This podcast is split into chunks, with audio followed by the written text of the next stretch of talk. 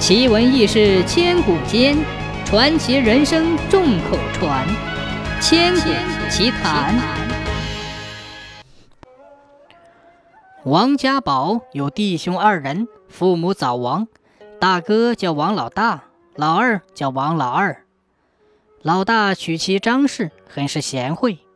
老大有个特殊的本领，一到晚上就能见到鬼，尤其每逢喝完酒，以酒壮胆儿。还时常可以跟鬼打交道。老二由于脾气不好，时常同妻子谢氏吵架。有一天晚上，老大去朋友家喝完酒回来时已过了三更。突然，他看见月光下有一个披头散发、浑身一片白的妇人，急匆匆地直奔本村的阎王庙里去。老大好生奇怪，仔细一瞧，原来是弟媳妇谢氏。就回了家。到家之后，老大越想越怪，就叫妻子到二弟房中去看谢氏是否在家。原来老二两口子又吵架，老二赌气出去了。只见谢氏散着发坐在那里抽泣呢。张氏跑回来对丈夫说：“他二婶儿正坐在那里哭呢。”老大嘱咐妻子说：“你再去看一看他，不知他今天晚上怎么了。”半夜三更跑去阎王庙干什么？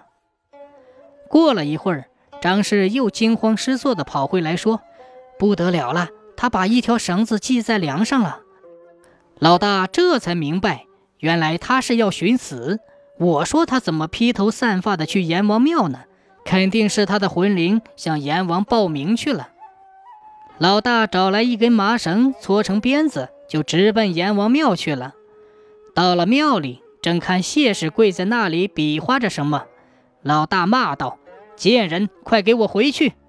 接着抽出麻鞭就打了下去。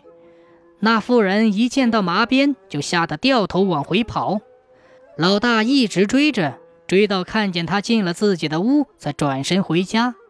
回到家，老大对妻子说：“这下你再去看一看。”妻子答应了，就蹑手蹑脚地来到老二的窗前。